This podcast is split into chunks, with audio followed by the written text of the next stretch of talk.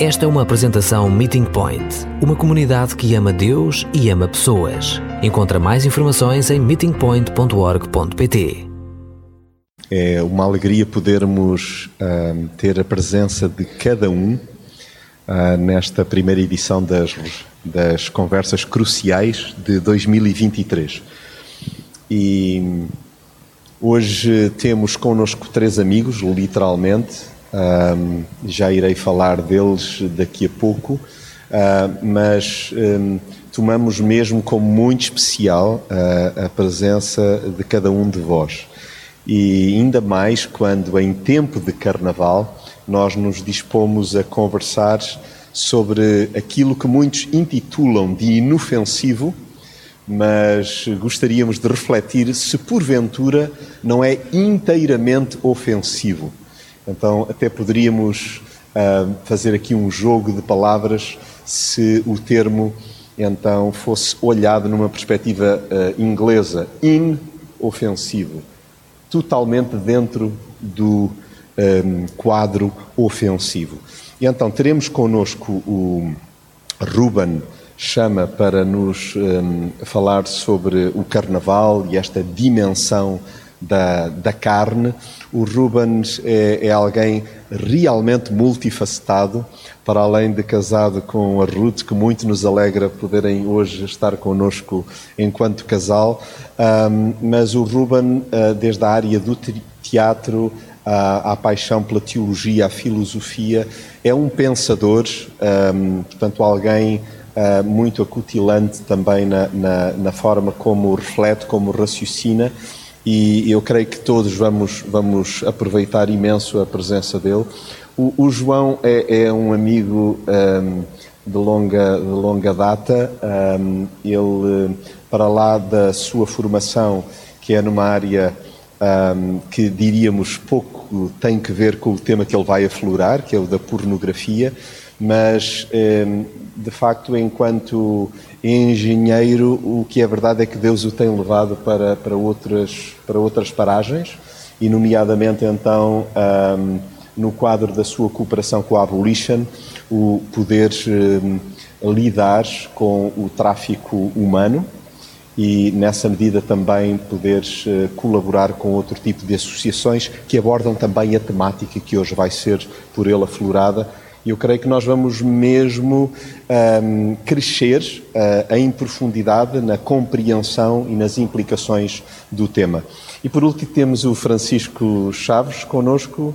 Uh, tão bom, tão bom poder ter. Uh, é, é, é, alguém que, para lá de, de, de, da prioridade dada à família e, e já então do alto do estatuto de avô, então, uh, alguém que, que, se apaixona sobretudo por uh, relações interpessoais, uh, pessoas, um ministério longuíssimo dedicado então a auxiliar aqueles que estão mergulhados e se debatem com adições, que na verdade, na verdade, é, é uma luta também muito nossa, muito minha, muito tua, ainda que às vezes não assumida. E, e é tão bom podermos ter o, o Francisco, então, na sua tarimba, que mescla incrivelmente bem com simplicidade. E, e, cada um deles cheira a gente, o que é, o que é ótimo. Então, uh, podermos abordar este tipo de temas uh, com profundidade e em simplicidade.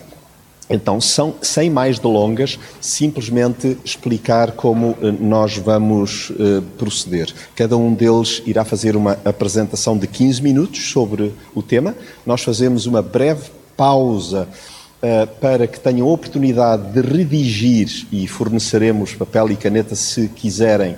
Um, ou, um, na verdade, podem anotá-la no plano digital, uma ou duas perguntas, porque não teremos depois tempo para conversar com eles se cada um elaborar dez questões. Uh, nós teremos então o nosso momento depois para uh, tomar um café e comer uma guloseima e depois voltamos para mais meia hora de, de conversa pode se estender um pouquinho mais, mas queremos honrar então o horário e apontar ali para as 19h30 eh, e uh, daremos assim depois então por terminado o nosso tempo uh, aqui nas conversas cruciais. Então um, aproveita, Uh, eu estou desejoso de ir buscar o meu bloquinho de nota digital e uh, poder então uh, crescer convosco. Ruben, a palavra é tua. Obrigado, Capastor Jonatas, obrigado Olá a todos. Uh, depois desta introdução, baixem as expectativas. Mas eu tenho aqui muito por escrito, porque senão eu delongo-me e vou, vou então permanecer nos 15 minutos. Um, e vamos atacar já, portanto, fui que fui convidado para pensar um pouco, pensarmos juntos um pouco sobre o Carnaval. Um, para entender o, o, conceito do Carnaval, eu estive a pensar e, e, e percebi que nós temos de relembrar primeiro o que é o conceito da Quaresma. Para compreender o conceito do Carnaval, primeiro compreender o conceito da Quaresma. A celebração da Quaresma, praticada tradicionalmente por várias expressões do cristianismo, dura exatamente os 40 dias que antecedem a Semana Santa. Eh, são 40 dias que vão da chamada Quarta-feira de Cinzas até, os, eh, até ao Domingo dos Ramos, em que se lembra a entrada triunfal de Jesus em Jerusalém, na sua última semana de vida, antes de ser crucificado, a chamada Semana Santa. Nesta celebração de 40 dias, chamada Quaresma, como preparação espiritual para a Páscoa, alguns cristãos que a celebram observam rituais, símbolos, como o jejum, por exemplo. Na Igreja Católica, em particular, durante a Quaresma, não se deve comer carne às sextas-feiras. Mas houve uma altura em que a palavra da Igreja Católica era lei, que não se podia comer carne durante toda a quaresma. Durante 40 dias inteiros, todos os dias da semana, apenas se podia comer vegetais e peixe, se não jejum, mas nunca carne, como sinal de penitência e respeito pelo sacrifício de Jesus. A minha esposa gostará disto, porque a minha esposa não come carne. Uh, olá, bem-vindas. Então, nesta altura, houve uma altura que a Igreja Católica punha como lei não se comer carne durante 40 dias. E isto como sinal de penitência e respeito pelo sacrifício de Jesus. Feita esta explicação, uh, o que é que é então o Carnaval? O que é que é o Carnaval? O Carnaval são os três dias exatamente anteriores a este período de 40 dias da Quaresma. Há uma discussão etimológica sobre a origem da palavra carnaval, não é muito relevante, porque é seguro dizer e relacionar a palavra carnaval com o facto de, durante aqueles últimos três dias antes da quaresma, se poder comer carne. E se poder ser livre daquelas observâncias e limitações penitenciais que os aguardavam nos 40 dias seguintes. Durante estes três dias do Carnaval, não se ficavam por restrições alimentares. Havia, havia folia. Por trás de máscaras, tinham também a oportunidade de fingir ser quem não eram e de fazer tudo o que quisessem. Influenciados por outras culturas e tradições pagãs, o povo medieval, dito cristão, sempre viu no Carnaval uma brecha para ali exercitar todos os seus apetites, livres de qualquer moralidade. Virar a ordem moral e social ao contrário e achar o ofensivo inofensivo. Afinal, no carnaval, ninguém leva a mal. O povo medieval, dito cristão, sempre viu no carnaval uma brecha para ali exercitar todos os seus apetites livres de qualquer moralidade e não ver nisso qualquer incoerência com os gestos de piedade que fariam nos 40 dias seguintes. Na terça-feira de carnaval, traíam a mulher ou o marido. Na quarta-feira de cinzas, faziam jejum e penitências em honra do Jesus Pascal. A um povo dito cristão, analfabeto da sua própria fé, foi fácil, e ainda é, confundir-se os ritos, os símbolos exteriores da quaresma, por exemplo, com aquela adoração real e profunda em verdade e em espírito, para a qual esses mesmos símbolos queriam apontar. É fácil confundir-se a fé com uma máscara. Nessa confusão carnavalesca, a vontade de liberdade, sublinho, a vontade de liberdade, levou e tem levado muitos, veja-se a cultura do carnaval no Brasil, ao instinto animal de viver nesses três dias apenas segundo o gozo da carne. Não esqueçamos, a vontade de liberdade. A vida são dois dias e o carnaval são três. Esta frase tem a sua ironia profética. A vida são dois dias e o carnaval são três. A nossa cultura ocidental há muito que não quer saber da quaresma. Há muito que a vida não se pauta por uma agenda que tem a cruz e a ressurreição como referencial. Na verdade, a vida são dois dias, é curta, e o carnaval são três. O carnaval engoliu a vida. O carnaval é o novo paradigma de vida. Esta conversa, portanto, não é exatamente sobre a festa do carnaval, eh, se as meninas vão mascaradas de princesa e os rapazes de rato Mickey uh, nos dias tal de fevereiro para a escola. Não é tanto isso. Mas é uma urgente conversa sobre o carnaval como paradigma da vida. Uma vida sedenta de liberdade. Liberdade das autoridades, liberdade dos compromissos, liberdade das regras, liberdade das limitações exteriores, liberdade de, de, de e de, e uma entrega total a si mesmo, autocentrada, egoística e autisticamente centrada no eu. Uma vida cheia de vontade de tanta liberdade dos outros, mas tão centrada em si mesma que se torna autofágica, come-se a si mesma. Uh, Convidaram-me porque fui ator durante uns tempos e experimentei umas coisas. E por coisas não estou a falar de drogas, não, não se entendam. Mas as artes e o mundo das artes, por extensão, são sempre, costumo dizer, uma lupa aumentativa da demais realidade. Ou seja, o que nós vemos à nossa volta é representado ou vivido nas artes e seus bastidores de uma forma sublimada ou caricaturada ou excitada, aumentada. É tudo um excesso. É um excesso não necessariamente pejorativo, mas é uma realidade aumentada da demais realidade no mundo das artes e seus bastidores. Nesse contexto, eu tive a oportunidade de ver muita beleza, muito bom sentimento e autenticidade. Mas também tive a oportunidade de experimentar, no contexto do mundo das artes e seus bastidores, o paradigma do carnaval. Essa muita vontade de liberdade. Aí conheci como nunca antes o que o Paulo, o que Paulo chama de as bem conhecidas obras dos maus instintos. Desregramentos sensuais, imoralidades, libertinagem, idolatria, superstição, inimizadas, intrigas, ciúmes, iras, rivalidades, discórdias, divisões, invejas, embriaguez, abusos na comida e outras coisas semelhantes. Assim disse Paulo em Gálatas, capítulo 5, versículo 19.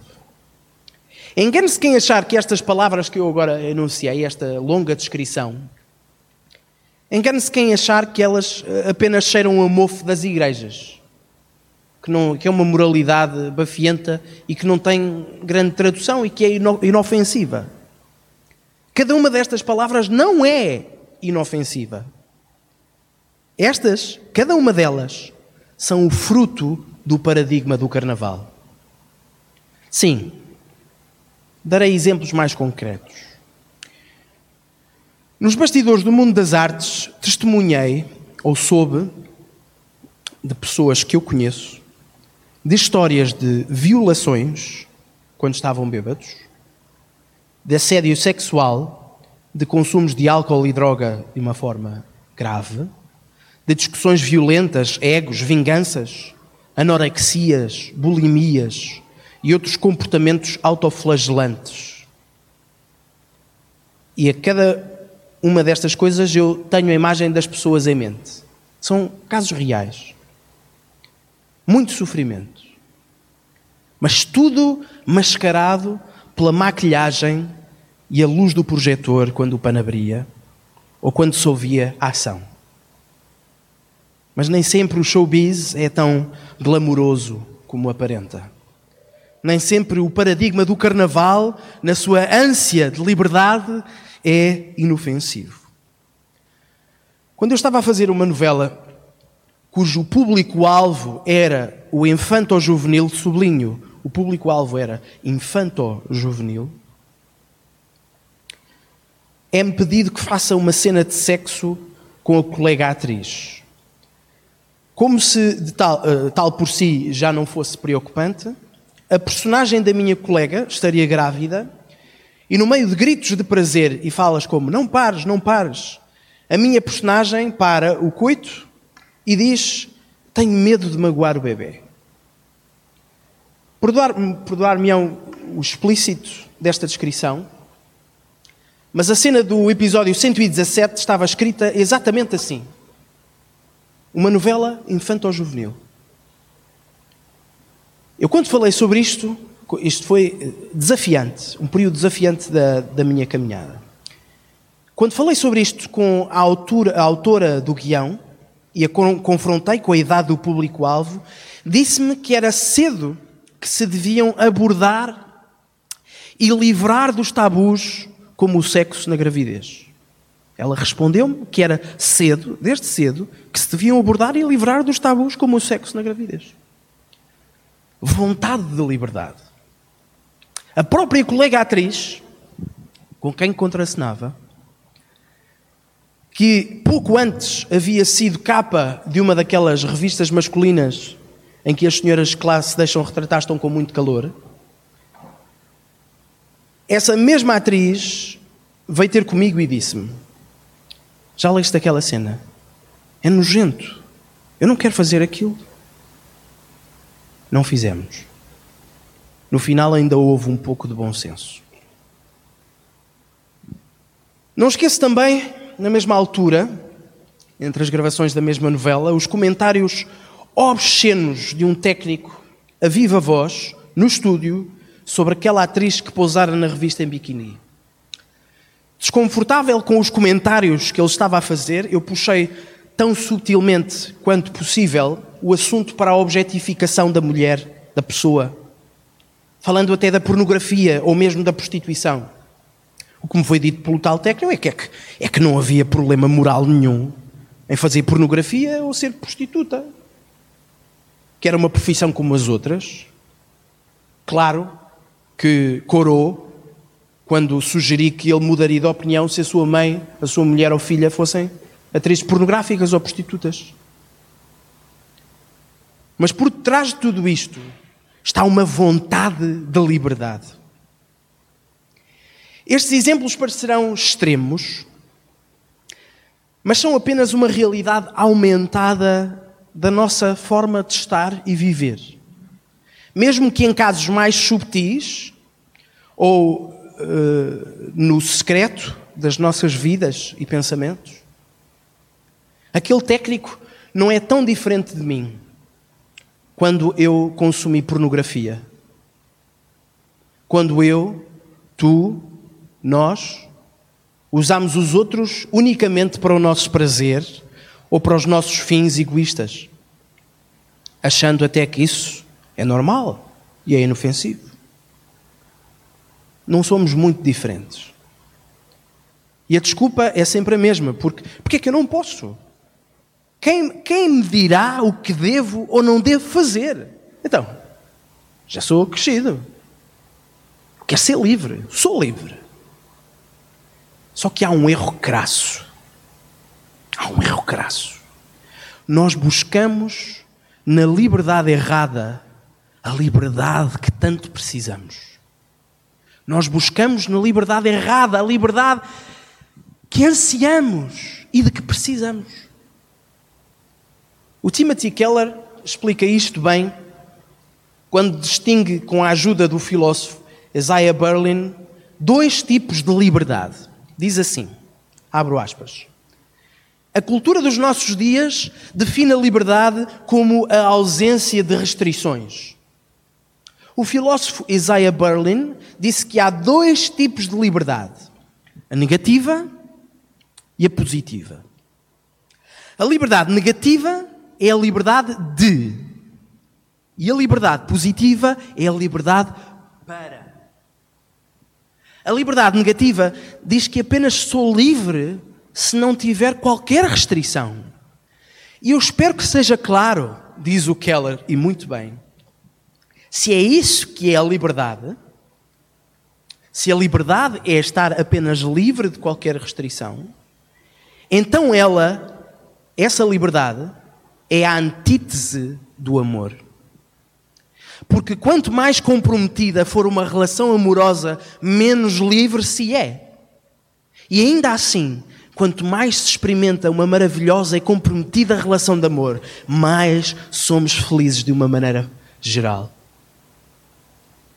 A verdade é que temos uma cultura e uma crença generalizada que não suporta a liberdade positiva, a liberdade para, apenas suporta a negativa, a liberdade de restrições. Como resultado, a liberdade tende a estragar os nossos relacionamentos. É uma das razões para que haja cada vez menos relações amorosas de compromisso duradouro porque o conceito de liberdade, que vem da visão hiper-individualista da perspectiva secular, as boicota. Fecho aspas.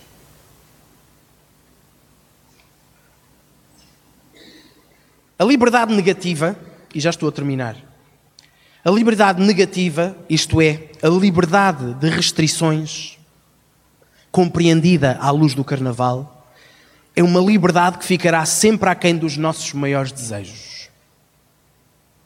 A liberdade de muitas restrições, por vezes, não passa de uma falsa liberdade. Não passa de uma ilusão. Pois os vícios, a necessidade de poder, a constante desumanização de nós próprios, do outro, reduzindo o outro à única condição de meio para me satisfazer. Isso, isso é uma forma de ser escravo e de ser escravo eternamente insatisfeito. E pior, não só uma forma de ser escravo, mas ser escravizador do outro. O paradigma do carnaval dá esperanças de verdadeira liberdade, mas é tudo menos inofensivo. Mas o Evangelho, quando digo Evangelho, estou a falar das boas notícias que Deus tem para nos dar.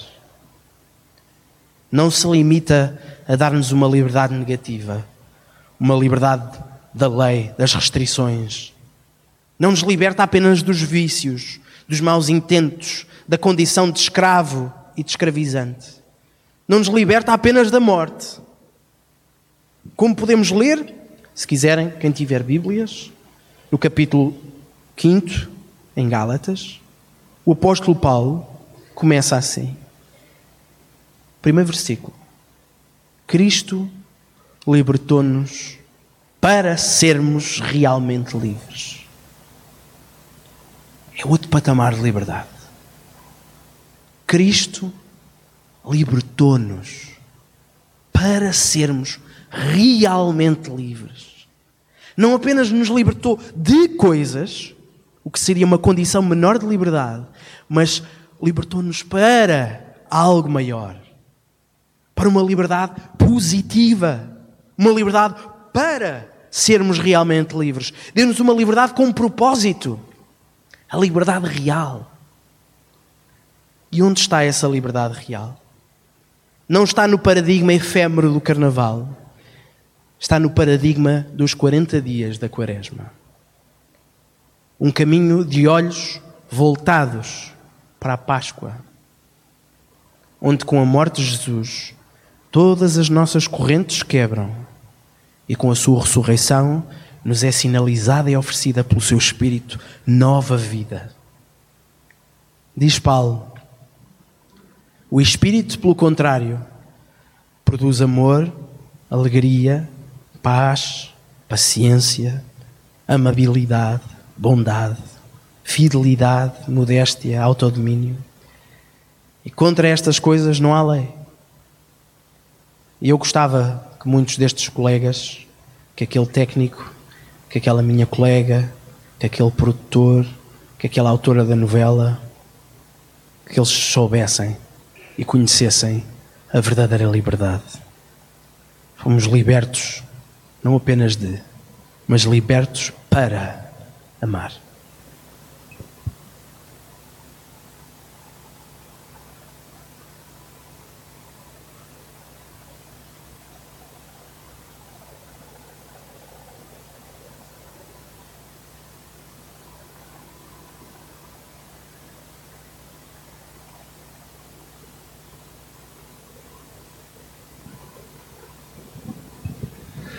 Muito boa tarde a todos.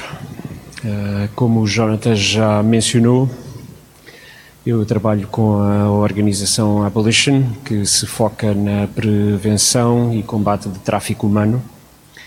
E foi aí talvez a primeira vez onde tive a oportunidade, eh, no âmbito do trabalho que fazia, de participar num grupo de várias pessoas que estão envolvidas exatamente nas mesmas coisas que eu, mas num grupo que resolveu começar a pensar como lidar com estas questões da pornografia, porque viram no seu dia a dia que a questão da pornografia tinha um impacto direto no, no trabalho que faziam uh, a, a nível de prevenção e de combate do tráfico humano. Já vamos falar dessa ligação mais à frente, mas queria só dar este contexto para vocês perceberem como cheguei aqui. Então, eu hoje, aquilo que queria uh, trabalhar aqui convosco, pensar aqui em conjunto convosco, é por que razão é que podemos considerar a pornografia inofensiva ou ofensiva. Um, de facto, hoje em dia, das vezes que tive a oportunidade de falar sobre este assunto, eu noto cada vez mais pessoas que veem a, pornografia, os conteúdos pornográficos que, está, que são disponibilizados, uh, nomeadamente através da internet, como conteúdos uh, igualmente válidos para educar, para elucidar, para, para aprender como eh, um, um, tutorial de como utilizar um programa qualquer de computador ou uma receita de como fazer pão de uh, massa-mãe lá em casa. Então, simplesmente são conteúdos que muita gente considera como, como fontes de informação e como fontes de aprender, uh, para aprender sobre a sua sexualidade e a explorar a sua sexualidade. Uh, aquilo que eu gostava de falar aqui hoje uh, quer mostrar que, embora haja cada vez mais gente a, a consumir este tipo de conteúdos, de facto, uh, não podemos ignorar o impacto que isso tem, quer no indivíduo, quer nos relacionamentos que essa pessoa tem com outras pessoas, quer na sociedade. E queria começar por pensar convosco nas crenças que um consumidor de pornografia acaba por desenvolver. Eu foquei quatro aspectos principais: as crenças que ele tem relativamente à masculinidade, e, aqui uh, só um parênteses. Estou a focar-me no consumidor do sexo masculino, mas as pesquisas já demonstram que há cada vez mais uh, mulheres, pessoas do sexo feminino, que também consomem pornografia. Okay? Mas a grande fatia ainda continua a ser homens, então hoje quero, quero focar principalmente nisso, porque é, é isso que domina a cultura que nós hoje vivemos. Então, as crenças que eles têm relativamente à, àquilo que é masculinidade, as crenças que têm relativamente à mulher que está envolvida na indústria sexual, as crenças que eles têm e desenvolvem relativamente aos relacionamentos convencionais que têm com outras mulheres e também as crenças que eles têm relativamente à cultura que enfatiza a comercialização do sexo. Começando uh, pelo primeiro, as crenças sobre masculinidade. De facto, há aqui alguns aspectos que até já o Chama já mencionou, alguns deles, mas uh, gostava de os frisar agora. Os homens uh, na cultura ainda são vistos uh, de, forma, de forma geral como os líderes naturais, seja da casa, da família, da comunidade. Os homens veem-se como pessoas que devem ser honradas, respeitadas. E, obviamente, os homens têm as suas necessidades sexuais e essas necessidades devem ser satisfeitas. E não, não ter essas necessidades sexuais satisfeitas é injusto. De facto, nós somos assim, uh, temos esses, esses anseios, então isso deve ser, deve ser satisfeito. E a masculinidade demonstra-se exercendo o poder, somos homens, vamos demonstrar o nosso poder, as nossas capacidades, mas também a nossa influência sobre os outros à nossa volta e dessa forma demonstramos que somos homens a sério. O papel da mulher aqui, neste contexto, nesta cultura, neste caldo, acaba por ser acessório, acaba por ser de alguém que ajuda o homem a ser homem, a, ser o homem masculino. É? Vou avançar agora para, hum, outro, uh, para outra área, relativamente às crenças que o consumidor de pornografia tem sobre as mulheres que estão envolvidas na indústria sexual. Estas mulheres que se envolvem na indústria sexual, seja prostituição, seja a nível de produção de conteúdos pornográficos, de facto envolvem-se porque escolhem esta vida. É, é uma opção de vida válida, como qualquer outra.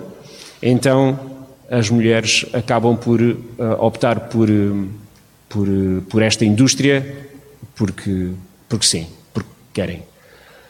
Estas mulheres não são as mesmas mulheres que nós temos lá em casa, ok? É, há que fazer aqui algumas distinções. Uma coisa é a minha irmã, a minha mãe, a minha namorada, outra coisa são estas mulheres que se dedicaram a esta indústria, são especialistas, não é? E porque estas mulheres uh, acabam por escolher esta vida porque elas têm prazer a fazer aquilo que fazem e ganham bastante dinheiro. Então é importante destacar isto porque são bem recompensadas pelo trabalho que fazem. E nós, os consumidores, as pessoas que consomem pornografia, estão de facto a pagar por estes conteúdos, uh, a alimentar esta indústria mas de facto é, acabamos por estar a ajudar estas mulheres a fazer uma vida melhor, porque elas nunca iriam ganhar este nível de dinheiro se estivessem a trabalhar como empregadas ou como secretárias ou como outra coisa qualquer. Então, de facto, estamos a dar uma opção de vida a mulheres que, onde elas conseguem ser remuneradas de forma muito, muito superior àquilo que eram remuneradas no outro lado. E estas crenças dominam a mentalidade de, das pessoas que consomem pornografia. Outra área, a dos relacionamentos convencionais,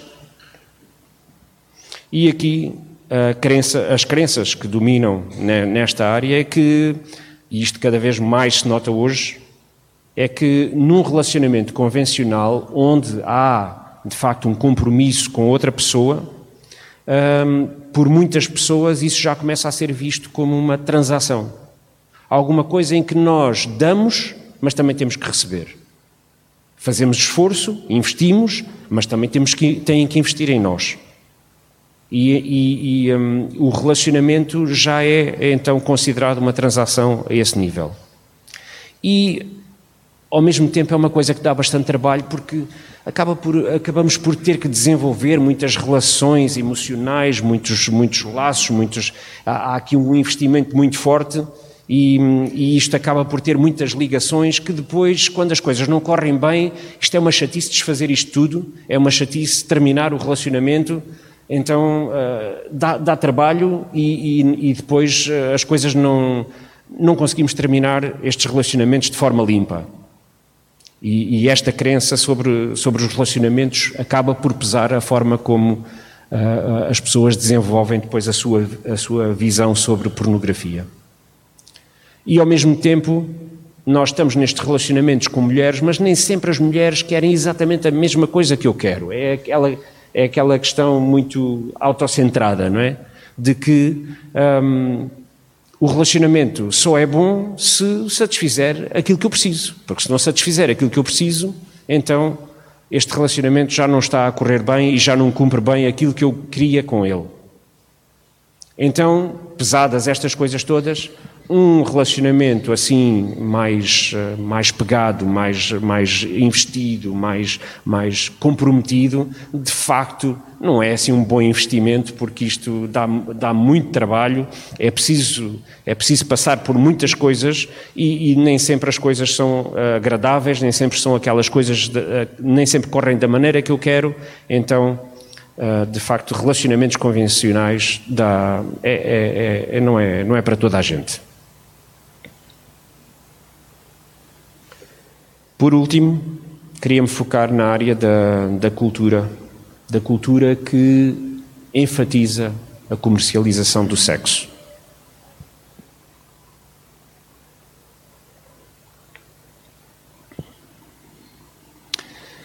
Esta cultura, a cultura em que vivemos hoje em dia, é uma cultura que, daquilo que conseguimos ver quase em todo o lado, a questão sexual é bastante prevalente. Um, é uma cultura hipersexualizada, em que quase todos os, programas uh, para adultos têm que envolver de alguma forma algumas, algum, alguns dramas, algumas uh, questões uh, relacionadas com com sexualidade e mais uh, os conteúdos que são mostrados, mesmo que não faça parte da história, tem que mostrar sempre ali alguma coisa assim mais audaz para chamar a atenção, para ser falado, para, para, para, para depois haver conversa sobre o assunto. Então a questão da hipersexualidade uh, é, bastante, é bastante presente.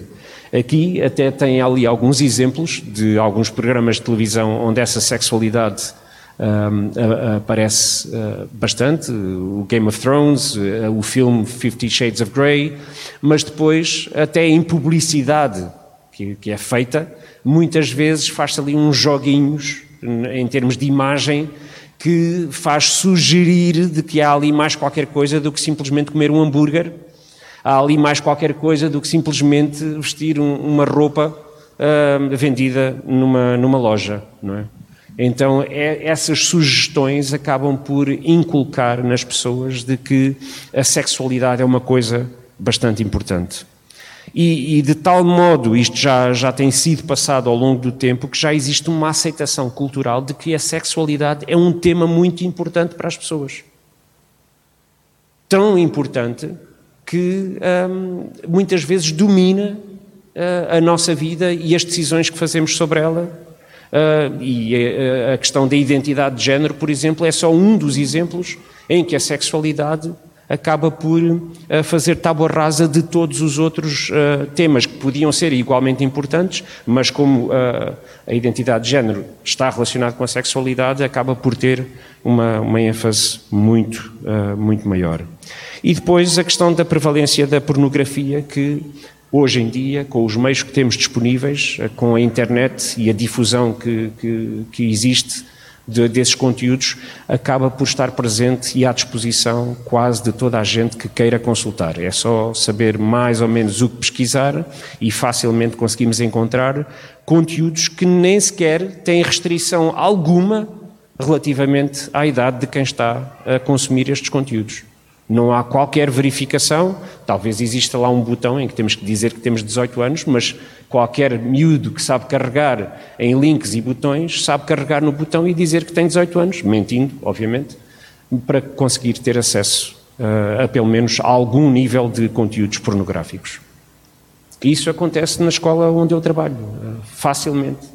A miúdos no seu telemóvel passam às vezes eh, tempo no intervalo, em vez de estarem a brincar, eh, a correr, a jogar apanhado ou isso assim, estão ali sentados no telefone a um canto a consultar coisas. É? E isto passou a ser normal. Queria agora aqui um, pegar numa, numa numa pesquisa que foi feita em 2014, não é assim tão recente como isso, mas já dá para dar uma, uma ideia da prevalência que a pornografia tem entre homens e mulheres, mas até mais entre homens que frequentam a igreja e mulheres que frequentam a igreja. Onde, imagino eu, por questões de moral, talvez houvesse ali algum filtro, algum cuidado para que as coisas fossem diferentes. Esta estatística encontrou que cerca de uh, 65% dos homens vê regularmente, uh, aqui não, não consigo agora uh, dizer quanto é que é regularmente, mas é pelo menos talvez aí uma vez por mês, acho que é o que, o que dizia a pesquisa, pelo menos uma vez por mês consomem pornografia, veem pornografia. Na igreja, homens na igreja, são 64%. Então, uma grande diferença entre quem frequenta a igreja e quem não frequenta a igreja. 1%. 1% de diferença. A mesma pesquisa, de facto, encontra alguma diferença aqui séria uh, entre uh, o consumo que as mulheres fazem e os homens fazem. Este consumo, como eu, como eu disse, tem vindo a aumentar ao longo do, dos últimos tempos eh, porque culturalmente passou a ser mais aceitável eh, para a mulher, até por uma questão de emancipação e tudo isso, eh, passou a ser mais aceitável que a mulher tome iniciativa em determinadas áreas, mesmo nos relacionamentos e na questão da sexualidade. Então, muitas mulheres acabam por serem elas próprias também consumidoras e promotoras do consumo de pornografia. Então, 30%, 30 das mulheres uma vez por mês, pelo menos, consomem uh, pornografia. As mulheres na igreja, o número aí desce um pouco para 15%. Uma vez por mês, 15% das mulheres consomem pornografia. Isto nesta pesquisa que foi feita nos Estados Unidos um, sobre, sobre este assunto. Então, dá para perceber que a regularidade, uma vez por mês, acho que já é razoável. Uh, e, e, e, os números um, os números assustam. Pegando agora, parando agora com as questões de estatística, queria só um, concluir aqui uh, a, a, a quase concluir a apresentação com mais uh, uma informação que tem a ver até com aquilo que o Chico vai falar a seguir, que tem a ver com a parte das adições e queria só mencionar aqui no caso da pornografia qual é o ciclo vicioso da pornografia. Então começamos em cima por ver pornografia. A pornografia, a, a, a visualização da pornografia é uma forma de estimular para a pessoa que consome, é uma forma de estimular o cérebro e, e criar, fazer com que o cérebro liberte a dopamina, uma hormona que estimula e que produz a sensação de prazer, e essa dopamina acaba por criar ali uma, um, uma sensação de euforia temporária, enquanto a dopamina está a ser libertada, mas quero frisar que o consumo de pornografia só por si é, eh, tem alguma, alguma limitação neste processo de, uh, de libertação de dopamina. Normalmente, o consumo de pornografia para dar este tipo de resultados, normalmente está associado também à masturbação e a combinação dos dois, o consumo frequente de pornografia juntamente com a masturbação, essa combinação dá um coquetel uh, explosivo que então dá esta sensação de euforia temporária que uh, se desvanece ao fim de algum tempo, e, uh, mas o, o, facto disto acontecer regularmente, neste ciclo, acaba por uh, ir inculcando no próprio cérebro da pessoa que consome pornografia esta, esta ideia de que eu consigo ter esta sensação, eu consigo chegar a esta euforia, eu consigo chegar a este nível quando tenho este tipo de comportamento. E então começa a haver ali um reforço positivo relativamente a isto e começam a acontecer mudanças no cérebro. Ao mesmo tempo, essas mudanças no cérebro que acontecem não acontecem só no sentido de reforçar, mas acontecem no sentido também de enfraquecer o efeito que é provocado. Porque a repetição contínua da mesma coisa, ou seja, a repetição da mesma, da, da, da, da mesmo, do mesmo exercício para provocar a euforia, eh, progressivamente com o tempo vai provocar menos euforia. E então a tentativa, normalmente aqui, porque há um desenvolvimento de tolerância relativamente à, àquilo que a pessoa está a consumir, isso provoca uma redução de prazer, então leva a pessoa, cá embaixo, leva a pessoa a procurar doses mais potentes ou doses maiores de, de, de, do consumo de pornografia que está a fazer. Isto leva muitas vezes os consumidores de pornografia a procurar, a passar de, consumir pornografia que é um pouco mais leve, digamos assim, e começar a procurar outros tipos de pornografia mais pesadas, de sadomasoquismo e por aí fora. Um, e, e, pornografias que acabam por produzir um efeito mais, uh, mais forte naquele momento uh, mais forte do que, do que aquilo que pelo menos estavam a consumir antes. Okay? E, e isso volta a, a, a reforçar uh, o efeito na libertação de dopamina que já estava a enfraquecer por causa da habituação que estava a acontecer.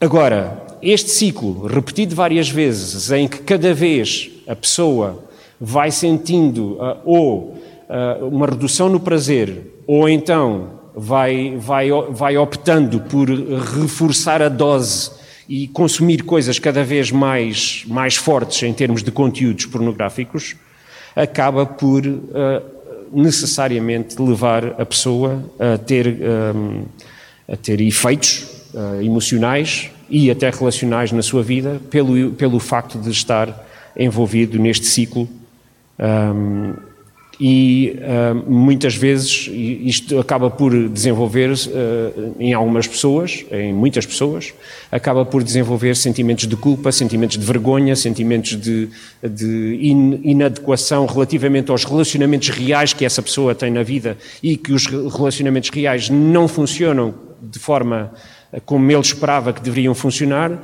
e então a pornografia acaba por ser aqui um refúgio em que ainda consegue uh, ir buscar a sensação de prazer que normalmente teria num relacionamento normal, mas como as coisas no relacionamento normal já não estão a funcionar, cada vez se refugia mais neste ciclo vicioso que se alimenta numa tentativa de buscar alívio relativamente a estes, a estes sentimentos que se desenvolvem dentro de si próprio. E isto é o ciclo que se fecha e que se retroalimenta e que se repete e que cada vez, por um lado, enfraquece no seu efeito e na, na, sua capacidade de produzir prazer, mas ao mesmo tempo cada vez é necessário alimentá-lo com mais intensidade para que o nível de prazer se mantenha.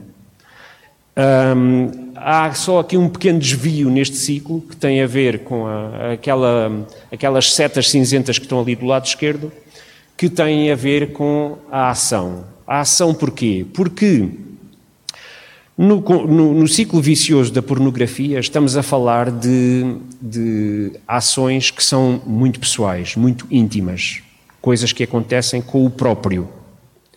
E chega uma altura em que, se essa, essa, esse, esse feedback que acontece e que deveria produzir um efeito de prazer, de, de satisfação eh, pelo consumo da pornografia, já não está a acontecer da mesma maneira, às vezes, algumas pessoas, não acontece com toda a gente, mas algumas pessoas uh, sentem-se impelidas a experimentar outras coisas. E o experimentar outras coisas é experimentar coisas diferentes que podem eventualmente reforçar ainda mais a dose e dar mais a sensação de prazer que elas já não estão a conseguir através da pornografia. E daí o recurso à prostituição e os efeitos que isso tem a nível de tráfico humano. O tráfico humano, agora só dar aqui breve parênteses sobre porque é que o tráfico humano aparece aqui, é que nós tínhamos visto que o, o, as pessoas em geral assumem que as mulheres que estão envolvidas nesta indústria são mulheres que escolheram fazer isto. E de facto isso não é a realidade.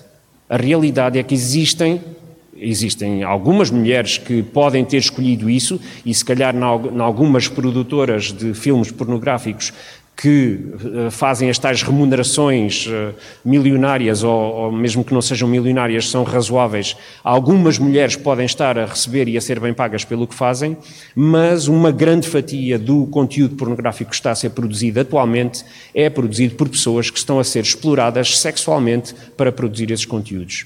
Algumas são ameaçadas, algumas são pessoas que andam nas nossas escolas, algumas são pessoas que foram recrutadas por estas redes e, estão fechadas em casas e obrigadas a, a, a, ter atos sexuais e a serem filmadas e a, e a sua imagem a ser publicada na internet por todo lado. E estas pessoas são exploradas pela atividade sexual sem quererem estar nesta indústria, sem, nem sonhavam que alguma vez a sua vida passasse por aí, mas são apanhadas nestas redes e são exploradas nestas redes. E isto acontece tanto para a produção de conteúdos na pornografia, como também para a indústria da prostituição. É exatamente a mesma coisa. Uh, o, o, mecanismo de prender as pessoas a, a esta vida acontece exatamente da mesma maneira. E isto acontece cá em Portugal. Isto acontece cá em Lisboa, isto acontece aqui, nesta, nesta uh, vila de Cascais, uh, acontece perto de onde vocês moram. Nós só não vemos isso facilmente no dia a dia, mas isso acontece perto de nós. Então, um, a nível de slides eu não tenho mais nada, mas gostava agora só de terminar com três desafios que eu acho que, como igreja, nós temos e precisamos de dar resposta a eles. Primeiro desafio: precisamos conhecer melhor esta realidade. Não, é, não precisamos de conhecer o estudo de, daquilo que aconteceu ou está a acontecer nos Estados Unidos, precisamos de conhecer aquilo que está a acontecer aqui, no meio de nós. Porquê? Porquê é que precisamos de conhecer isso?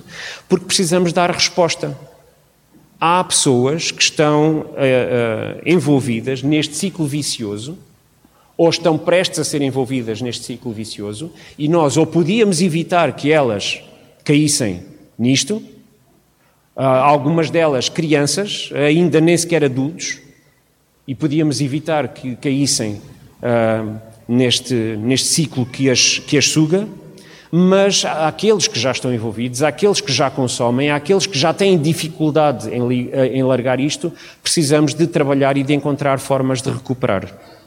Então, precisamos de conhecer a realidade, precisamos de perceber o que é que está de facto a acontecer nas nossas igrejas, na nossa sociedade, precisamos de encontrar maneira de lidar e de prevenir uh, para evitar que crianças, jovens e adultos acabem por ser sugados por este, por este ciclo e precisamos de encontrar formas de falar sobre este assunto nas nossas igrejas de uma forma que não seja acusatória a apontar o dedo. Precisamos de encontrar maneira de ter grupos de partilha, anónimos, presencialmente ou online. As últimas coisas que eu tenho visto até eh, apontam no sentido de ser benéfico trabalhar em, em, grupos online onde as pessoas não se conhecem de lado nenhum, um bocado como os Alcoólicos Anónimos e outros grupos do género, onde as pessoas de facto não sentem o constrangimento de terem que revelar aquilo que estão a viver em frente de pessoas com os quais uh, uh, se sentam regularmente na igreja e principalmente com líderes religiosos em que nunca terão capacidade de admitir qualquer deste problema, qualquer destes problemas perante a sua comunidade um, no sentido de vir a receber tratamento. Eh, aquilo que acontece numa situação dessas normalmente é que essa pessoa é removida logo da posição de liderança. E, e depois, um, se vai receber tratamento ou não vai receber tratamento, isso depois às vezes é muito, é muito inconsequente e, e acaba por não resultar em nada. Então é mesmo importante conseguirmos encontrar forma de, de trabalhar este assunto, de não deixar isto eh, continuar a ser um tabu e de encontrarmos maneira de uh, as pessoas que de facto estão a sofrer com isto, uh, tal e qual como podem sofrer com, com, o vício de, de, de consumo de drogas ou outros vícios que tenham de facto uma oportunidade, uma, uma, uma, porta aberta que honestamente esteja ali para os ajudar e não para os incriminar, no sentido de que eles tenham a oportunidade mesmo de largar a vida de vício que têm com o consumo de pornografia. Para mim, esse é o objetivo final: é, é dar capacidade às pessoas para saírem e largarem essa, esse consumo que o está a, a chupar e a, e a, fazer definhar a sua vida, os seus relacionamentos e, e, a, e a forma como vivem na sua sociedade.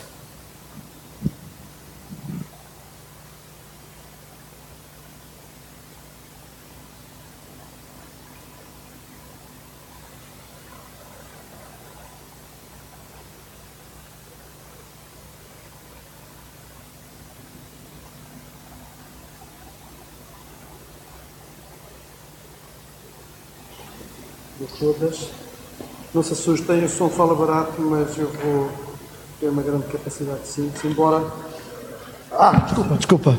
Fazer aqui uma. Vocês não, não, não estavam a responder por causa disso. Uma. Uma declaração de, de interesse. Eu não devia ser o último a falar, porque entretanto comecei a ouvi-los e aqui, isto está por aqui os níveis das coisas que me apetecia começar a falar e a dizer e então é muito violento. Mas vocês vão perceber no final de tudo eh, que depois daquilo que eu tenho para partilhar convosco, nós não combinamos nada, não houve estratégia nenhuma de temas a abordar, mas eu tenho, desde que comecei a ouvir o Ruben e depois a ouvir o João, e daquilo que eu tenho no meu coração a partilhar convosco, aqui um fio contor incrível, e eu vou ver se consigo sintetizar isto tudo que eu gosto muito é de conversar e da troca das, das, das perguntas, e então é isso. Começava por dizer esta primeira frase: atenção, porque as drogas ou os comportamentos aditivos, seja sexo, gaming, gambling, pornografia, também, porque as adições não têm apenas a ver com substâncias, têm a ver com comportamentos que causam da mesma dependência, não são um problema. E eu estou a ser chocante de propósito, são um sintoma a gente tem a ideia de que as drogas, o álcool, estas coisas todas, isto é um problema. Não, isto é um sintoma. E espero que vocês percebam no final da minha apresentação e juntando tudo o que nós falamos.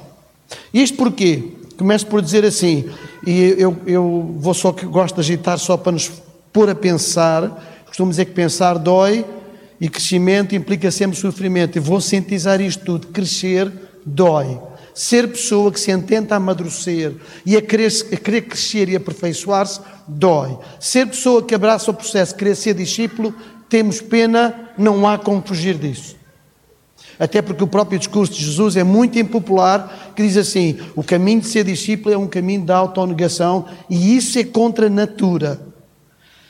Eu vou ver se leio aqui os meus tópicos, porque senão isto vai, dar, vai ser problemático. Problema: esta é uma realidade que nós, seres humanos, não gostamos. E desculpe eu, eu aplicar este, este pronome nós, porque eu, apesar da formação, da função, do que for, antes de tudo isso, gosto da expressão que o Jonas disse: sou gente, por isso cheira gente, e por isso gosto, como partilho, que o que cheira e o que passa para vocês seja gente, não o técnico, o especialista e o que for. Ainda que nós precisamos de estudar sobre isso. By the way, estou a acompanhar um casal, cristãos, muito comprometidos, com o casamento em risco. Aliás, divórcio pré-anunciado, precisamente porque o homem tem um problema de pornografia sério e que reconhece que é uma adição. Fim de, para... Fim de parênteses. Esta é uma realidade que nós não gostamos, porque é contra a nossa natureza. É? Nós, uh, nós temos tendência para ver o, o, tudo que provoca desconforto e desprazer e que me cercia a minha liberdade e aquilo que eu desejo ser e aspiro ser como inimigo. E nós não gostamos de desconforto mesmo. Então, gerir estas dores, esta dor, esta dor de ser pessoa e de achar que tenho o direito e a liberdade, porque ainda por cima estamos numa época, numa era de que dos direitos pessoais, dos direitos do homem, ninguém tem nada a ver com aquilo que eu faço, embora isso é um paradoxo, eu já lá vou. Uh, isto depois confronta-nos com escolhas que nós precisamos de fazer.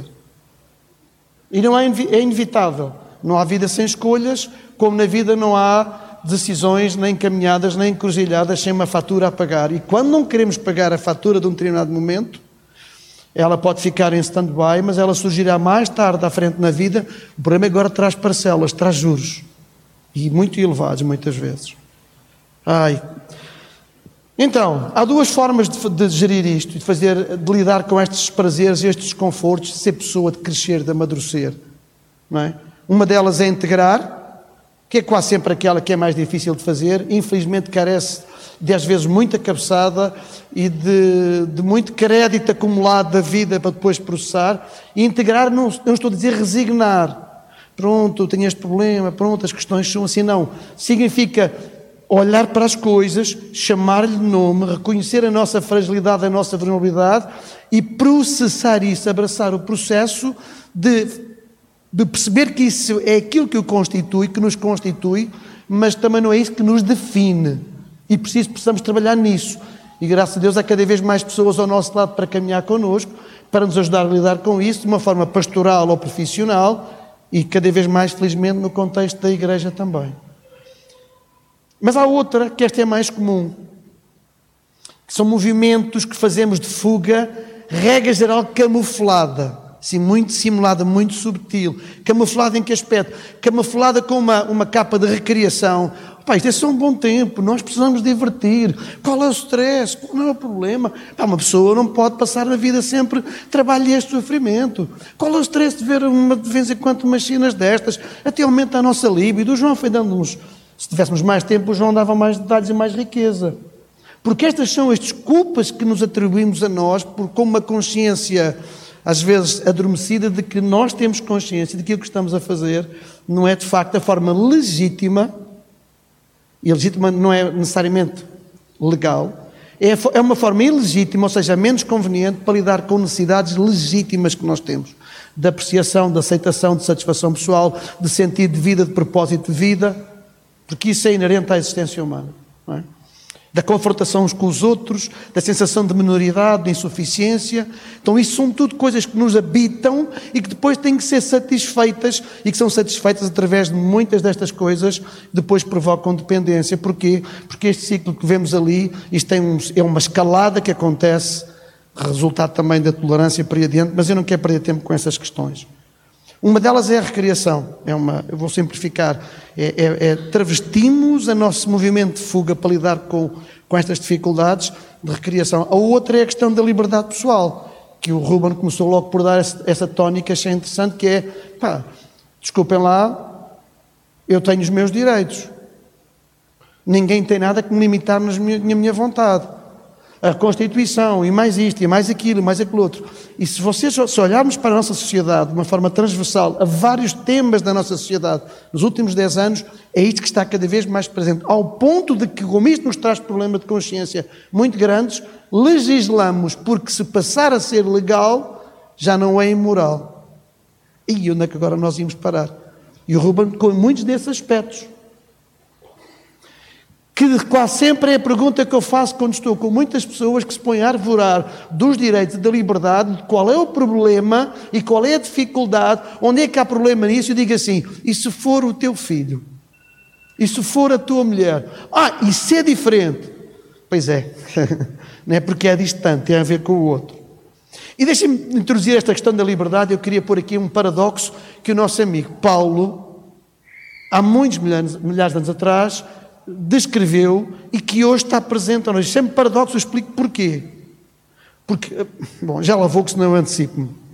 Paulo diz esta, esta questão muito interessante aos Coríntios, na primeira carta, capítulo 6, no capítulo 10, tem esta dupla afirmação sobre a mesma verdade.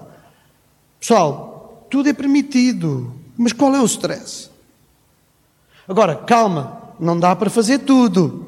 Eu estou a parafrasear também tem direito a uma paráfrase, não é só o, o, outro jovem, não é? Olha agora, eu costumo brincar com o meu pessoal lá nos centros, quando parafraseio a, a Bíblia, e digo assim: então, Francisco Chaves, primeira carta a Francisco Chaves, capítulo 3, versículo 2, versão de 2023.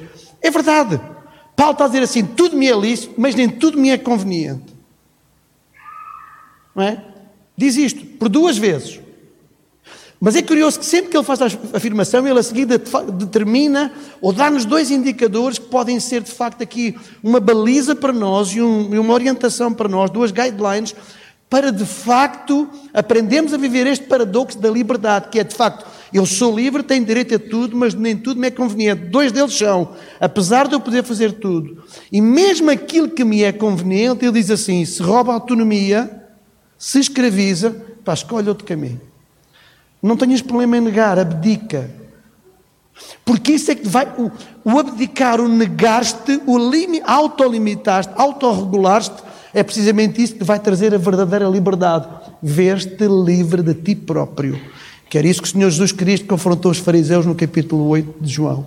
Quando disse: Se vocês conhecerem a verdade, a verdadeira liberdade, vocês vão ser livres. E ficaram todos ofendidos porque nós somos filhos de Abraão, que era, ora essa. Pois é. Só que ele não falava uma coisa externa, esse é o nosso problema que é de integrar aquilo que são as nossas fragilidades, aprender a processá-las e que muitas vezes significa era-me tão conveniente, tão apetitoso, tão aparentemente inofensivo estas coisas, mas eu percebo que me vai roubar autonomia. Se rouba autonomia, é preferível escolher outro caminho. Outro aspecto que ele fala e que diz: tudo me é lícito, vale tudo, estás à vontade, e mesmo que seja conveniente, atenção, se isso não te constrói se isso não produz crescimento, ou seja, se não edifica a expressão que ele, que ele utiliza, eu reconheço, posso estar a distorcer teologicamente aqui a palavra por conveniência, mas é, eu tenho uma tendência natural nos últimos 10 anos para trazer o Evangelho para o chão da vida, para a aplicação prática do dia a dia.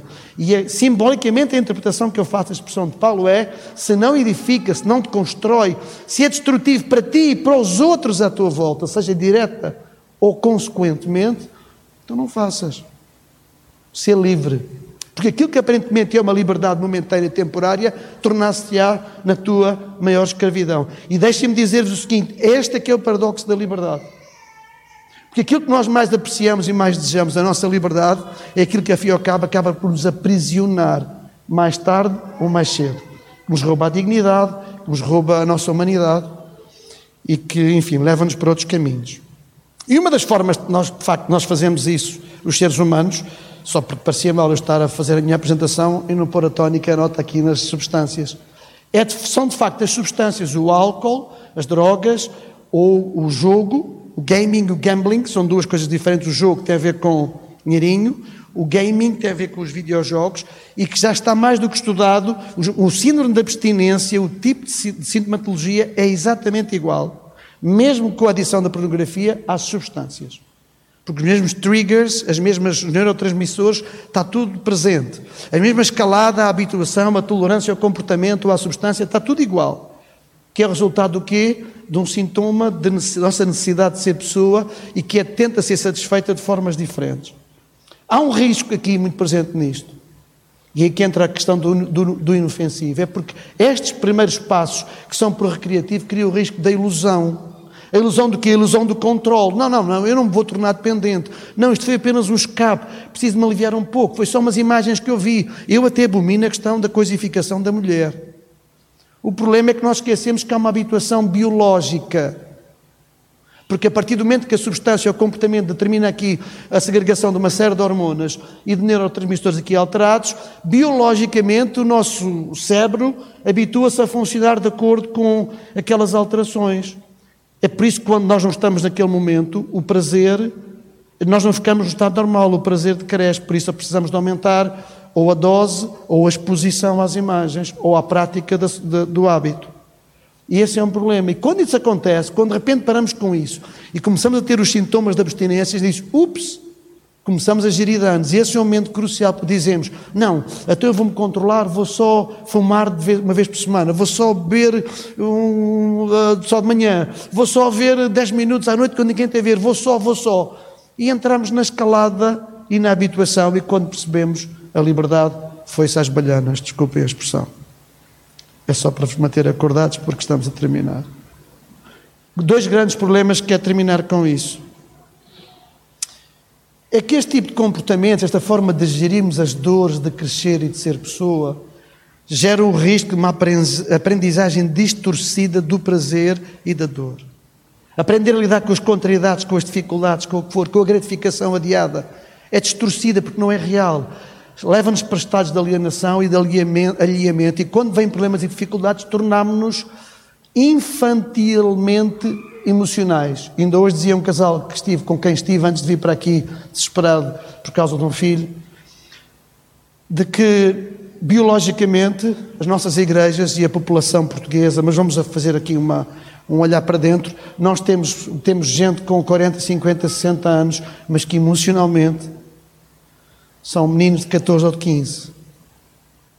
Porquê? Porque a aprendizagem da gestão das dores da vida e das compensações e das gratificações que não são do imediato e da liberdade e, da, e desta, deste paradoxo precisamos ver da liberdade, nós não aprendemos, aprendemos de forma destruída e quando de repente temos que lidar com a vida como ela é, isso é muito complicado. Por isso é normal ver homens com 40, 50 anos, como eu os tenho lá em casa, que não sabem gerir as coisas mais simples em termos dos relacionamentos. E estes percursos que o João referia em relação à pornografia, então, isso, upa, upa, isso é evidente. Porque de repente a relação com, com o outro, com o sexo oposto, é uma coisa que a gente não sabe como é que há de fazer. E há o risco de alienação, como é óbvio, porque quando isto é prolongado, já fomos. Concluo dizendo o seguinte: paradoxalmente, os seres humanos, nós dizemos que ninguém tem nada a ver com a minha vida. Eu sou adulto, é a minha vida, nós temos direitos, vivemos num Estado democrático e blá blá blá, uísque as saquetas. Desculpem, vocês estão a ouvir e que eles estão a ouvir online, mas eu sou mesmo assim. Mas ao mesmo tempo, escutem isto, nós expomos-nos publicamente das formas às vezes mais trágicas e mais ridículas, numa N programas e mais uma série de coisas, nesta sede da relação e da conexão e adoecemos se não temos muitas visualizações ou muitos likes. E vivemos apavorados com a eventualidade de sermos cancelados.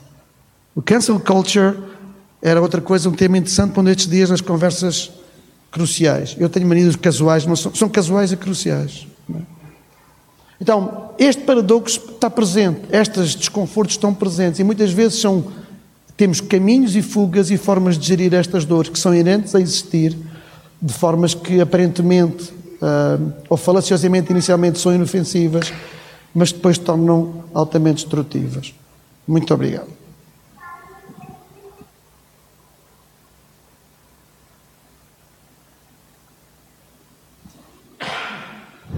A sugestão é que no próximo minuto um, ah, nós um, ah, temos disponível a Mafalda e a pedir que pudesse distribuir não só caneta e papel. O próximo minuto, uma pergunta que gostariam de formular diretamente a um dos nossos convidados ou, eventualmente, até deixar no ar uma questão que uh, vos incomoda por força da reflexão que.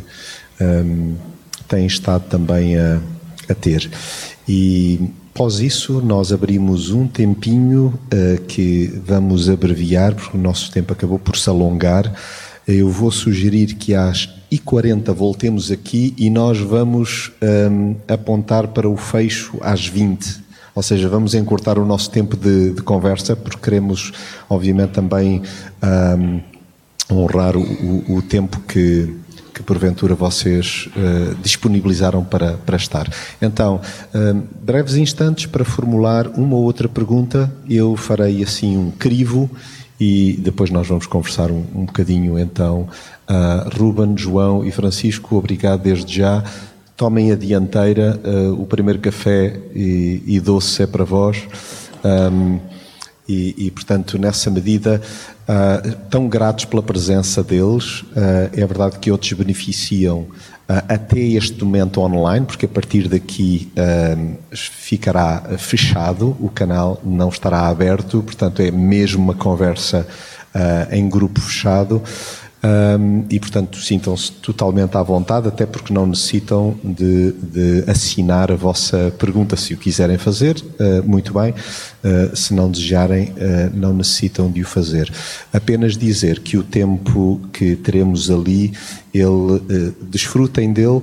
Se porventura algum de vós quiser colaborar para este tipo de iniciativa, deixando uma oferta, sinta-se à vontade para o fazer, será uma honra, uh, mas obviamente esta é uma iniciativa da comunidade Meeting Point e é um privilégio então ter-vos entre nós.